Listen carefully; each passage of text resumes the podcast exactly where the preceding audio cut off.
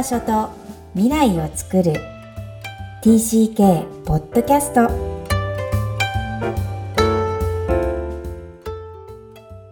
皆さん TCK ポッドキャストへようこそ。ナビゲーターのマイコです。みきこさんよろしくお願いします。こんにちは。ダジャハオ。ハイルワンクロスのみきこです。本日はニューヨーク在住マイコさんとお届けする TCK ポッドキャスト今日のオープニングトークはハロウィーンです。はい。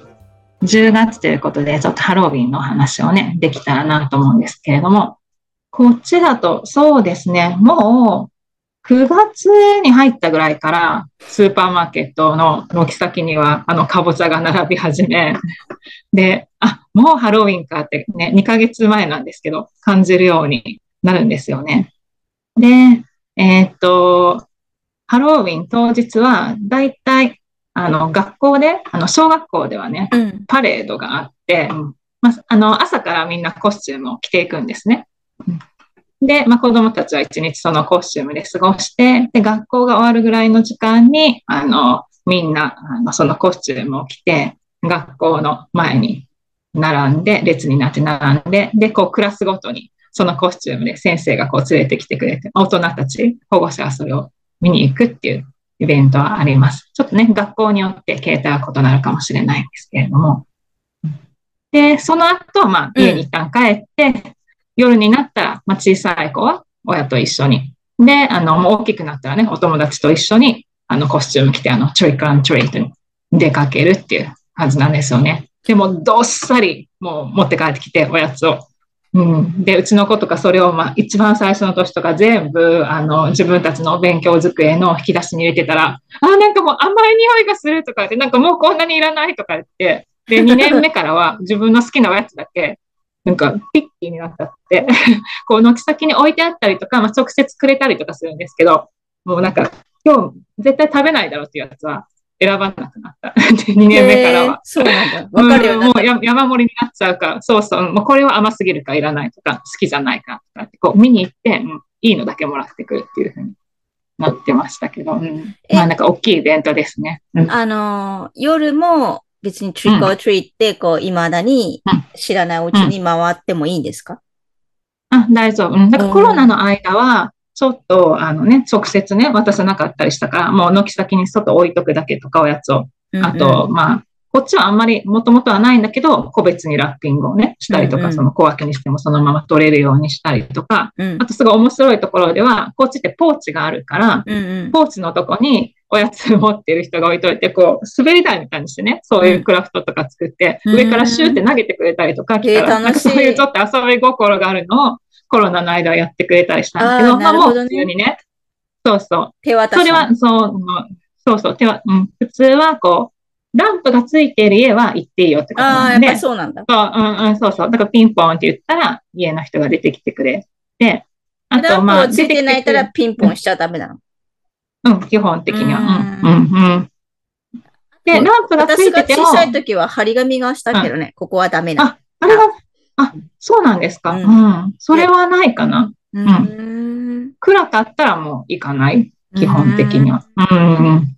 なるほど。ね、デコレーションもめちゃめちゃ凝ってるんですよ、こっちは。だからもう本当にこう、蜘蛛の巣をわーってこう、なんていうの？こう植え込みのとこにもうつけてたりとか、うん、スパイダーがいたりとか、うん、こう、お化けがね、こう立ってたりとか、もう本当みんな思考を凝らしてやるのを楽しみにしてるっていう感じですね。なるほど。まあね、結構怖いのもあります。うん、ああ、全国区のね、うん、アメリカではなんですが、うん、なんとなんと、日本でも私の地域だけですけど、うち、うちの夫が自治会長をやってまして、うんうん、ハロウィーンを使って世代間交流を仕掛けてるんですよ。うん。え、どうやってこれ 子供に昼間なんだけど、トリックオートリーって行かせて、おじいちゃん、おばあちゃん、地域に住むおじいちゃん、おばあちゃんに、えー、お菓子を自治会としても用意し、用意してるんですけど、配るんだけど、で、それを来た子供に、おじいさん、おばあさんが子供に渡す。ああ、あげる。うん。でもいいですね。あなんかこういう人住んでるんだ。そうそう。わかるし。うん、でも、初年度やってみたときに面白かったのが、うん、な何を渡してるの？って言われて、うんうんうん。トリックオアトリー。ローブ、おじいさんおばあさんわかんないのね。何のイベントかよくわかんないけど、うんおやつは渡せばええんやな、みたいな感じで。でもとにかくこう、本当に高齢化を抱えてる日本としては、うんなんかなるほど。少子化とうんななんとかつなげようと、うんあの草の根運動は我が家の近くでは仕掛けています。そっか。うんこれをね、ハロウィーンでやっていいのかよくわかんないんだけどね、まあ手っ取り早いなと思って。まあ、手っ取り早くはあるね。日本ってなんか本当にそういうのなんか何でもアレンジして取り入れるの上手だから。根付くかどうかは別として、でも、うん。その、夫がもう自治会長終わって、次の人もやってくれてるので、えー、うんうん。とにかく高齢者を活用する企画を作っています。そっか。うんでもなんかその、近所に住む人の顔とか知ってるかっていうのって、それだけでもやっぱすごいいいと思うから、ね。うんうんうんあ、で、こういう子がいるんだ。で、なんかあったらやっぱ見ててくれるとか、ね。うんうんそういうことにつながるじゃないですか。そう、子供からすればうんお菓子をもらったとかだから、なんかやばいことが起きたらそこに駆け込めるわけじゃない？うん、うん。そのためにもやってるんだけど。うんううんん、うん。面まあね、白い。うん、うん。コスチュームは着てやってないので、あの多分ハロスチュームは着ないのか。ハロウィーンをコスュチュームを着るとは子供たちは知らないかもしれないですね。そうか、トリックオートリートの意味が分かってない、分かってない分かってない。それいちいち英語で、あの、うんいたずらするならお菓子をうんとか言っても意味が分かんない。そう日本語長くなっちゃうもんね。あそうそうそう。はい。皆さんはいハロウィンの思い出、もしくはこれから作っていただきたいなと思います。はい。それでは、えっ、と、本日のメインテーマに入りたいと思います。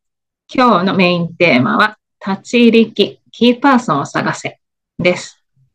えっ、と、新しいコミュニティに深く入ろうとする立ち入り機のことですね。キーパーソンを探せとあるんですけれども、どういう人をキーパーソンと呼ぶんでしょうか？はい。えーおなじみの絵本、ウォーリーを探せをもじってキーパーソンを探せと今回題にしてみました。えー立ち入り期の一つ前の時期、引っ越したばっかりですね。移行期には厳密には個人個人によって差がありますが、えーその数週間、もしくは数日から、えー幅広い人と、まあ、ほんのちょっとで、えーその移行期、つまりこの過渡期が終わるとされています。うんただ、その期間が過ぎると、いよいよ新しいコミュニティに深く入り込もうとするわけですね。大人も子供も一緒です。えーどんなシステムで生活が展開されているのか、えー土地や特徴はどんなのか、学校はどうなのか、えー地図やガイドブックではわからない、さらにさらに深い内容を探しに行くわけです。えそして、やはりその土地に住む方々から、その土地の風土だったり、えー傾向を覚えていくものなんですが、えー書籍では助言者を丁寧に選ぶ必要があると喚起しています。えー、舞子さんはニューヨークに来られて何年目でしたっけ今？えっ、と、今5年目です。丸4年は経った。うん。じゃあ、ずいぶん前のことになってしまうんですが、お子さんもいて、えーどのように助言者を選んだのか、また選ぶ必要があったのか、そこら辺を教えていただけますか、うんなんかもう選んだっていうより、まあ、かその人しかいなかったっていう最初は感じなんですけど、うん。私、だから、えっ、と、今回ニューヨークに初めて来た時の6年前かな？に、もうニューヨークに住んでたんですね。場所は違って、マンハッタンにその時はいたんですけど。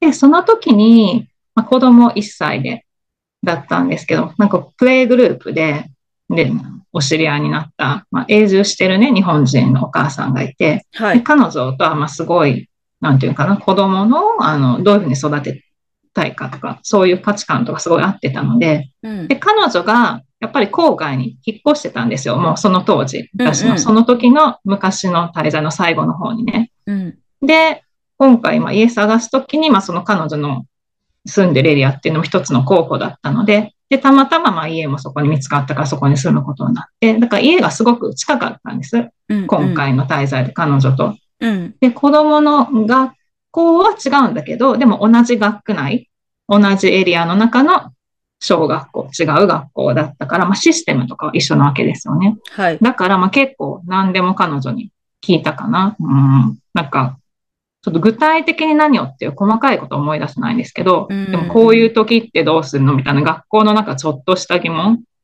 は、うん、うん、大体彼女に聞いたと思う。うん、じゃあ、いつでも聞ける安心感ってことかな、あ、そうそう、うん、そう、そういう感じ。うん、うん。それってもう関係性ができてるからいいけど、うん、その人以外に作ってったってことはないんですか？二、人いた方がいいじゃないですか。うん、うん。その人以外にね、うんもちろん、その、娘がね、特にキンダーガーデンで一番その下の年齢から始めたので、うん、で、まあ、そこで、あの、お迎えの時とかに一緒になるお母さんたちって言いますよね。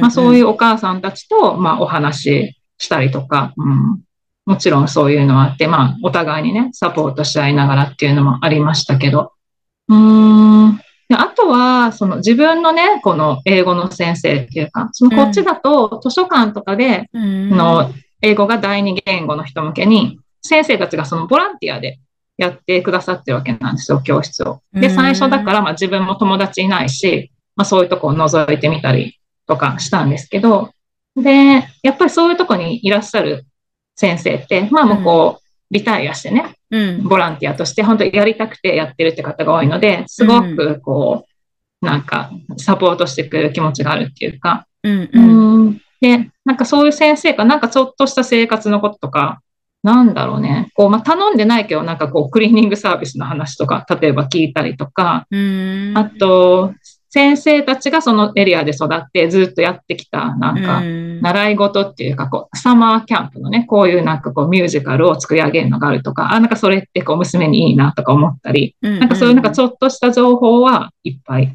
いただいたかな、そういうとこで。うん、じゃあお話聞いてると何がっていうよりは、いつも自分が聞ける体制だったり、聞くことに躊躇がないとか、当たり前と思ってなきゃいけないっていう感覚は今聞いてて思ったのね。うん。な、な、いけないってことはないけど、なんか、それが海外生活でとても大事なんだなって思いました。聞いてて。いや、大事だと思う。うん、うん。なんか、いつでもなんか、うん、助けて、この人に聞けば、まあ、なんとかなるとかね。うん。うん。で、わかんないことがたくさんあるのはもうしょうがないので、うん。うん、でも、聞ける人がいるっていう安心感はすごいありましたよね。うん。うん、そこで孤立しちゃうと難しいんでしょうね。やっぱり。ね、難しいですよね。うん、うん。やっぱり、うん。で、最初誰もいない場合もあると思うんですけど、だからその最初の一人を見つける、うん、っていうのが大事ですよね。うん。まあ一人いたら本当いいと思うんです。別に何人もいなくても、本当一人だけでもそこから広がっていくから。うん。うん。なるほどね。なんかインターだとやっぱインターの先生に聞きに行けばいいっていうのはこう、もうどう考えてもダイバーシティの学校なので、ありなんだけど、こう公立だったりすると、まあでもアメリカの場合はやっぱ移民だからいっぱいいるけど、こう違う国でね、こう、例えば中国とか、うん、例えば聞いてるとフランスとか、それがこうちょっと、こう、オーソドックスっていうかこう固まってると、大人の世界って難しいんだろうなって思うんですよね。うん、それでも地域の人をゲットするっていうのはな、どうしたらいいんですかね。やっぱりどっかにいるはずだもんね。どんな国でも。ボランティア精神の人。うん。うん。いる。絶対いる。うん。うん。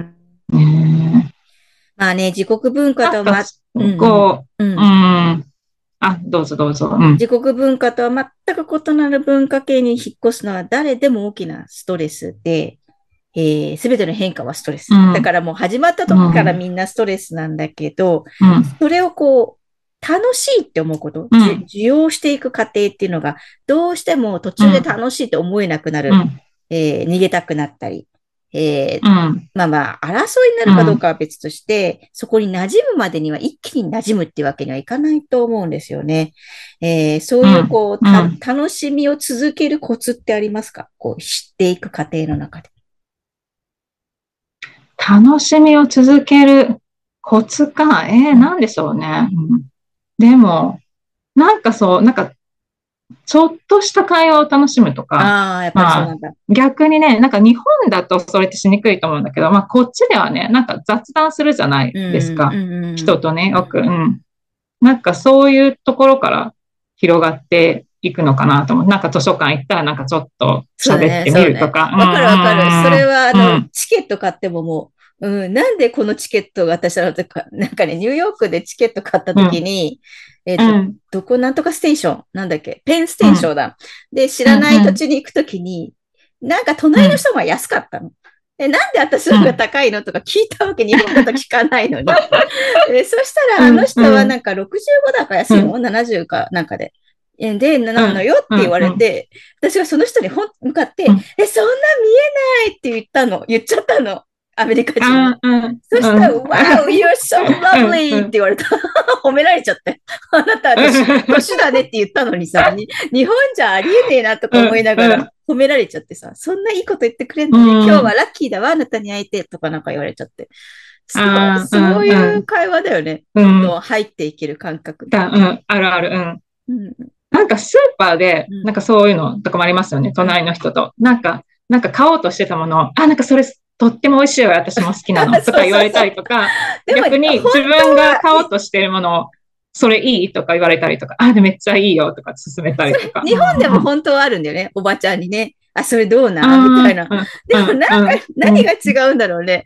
なんか怖いって思っちゃう時が多いかな？なんか知らないけど。うん。まあなんかあんまりね、こう一般じゃないっていうかそうやって知らない人に話しかけるっていうのがね。そうですね。うん、まあそう、うん、えー、なかなかですが、うん、ままあ、な、馴染めるっていうのはやっぱり会話の数なのかなって聞いてて思いました。うん。うん。うん。はい。うん。そうですね。だから、まあ、コツかどうかはわかんないけど、うん。まあ、私ももともと得意な方じゃないんです。そうやってこう雑談するのって。うん。でもなんかそれ楽しめた方がすごい広がっていくなって、うん。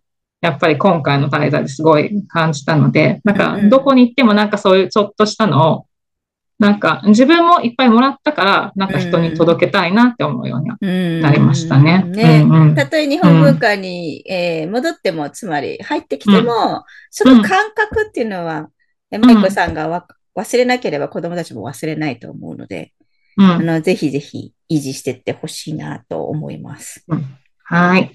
ありがとうございます。えっ、ー、と、次回は異文化移動の最終段階、再安定期についてお話ししていきます。えっ、ー、と、今回の立ち入り期っていうのは、まあ、とにかくね、もう、パってこう過ぎ去れるものじゃなくて、こう時間が必要なものとして、あの、心に留めておきたいなと思いました。それでは本日のポイントをお願いします。はい。立ち入り期、キーパーソンを探せキーパーソンとは新しいコミュニティ内で自分との橋渡しの役割を果たしてくれる人のことです。えもちろんその人との性格が合うか否かっていうのは大事な点ではありますが、コミュニティの中でキーパーソンの立ち位置も重要参考要素です。えコミュニティにその方がコミットされているか、もしくは、えー、その後自分の溶け込むる深さ、えー、それにコミットされている方はとても影響するんですね。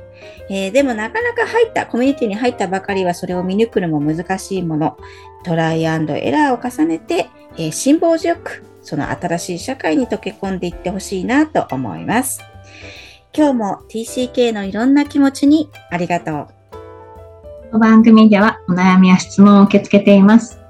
また TCK をさらに知りたい方のために TCK オンライン基礎講座も開催しています。詳細は育ちネット多文化で検索してホームページからアクセスをお願いします。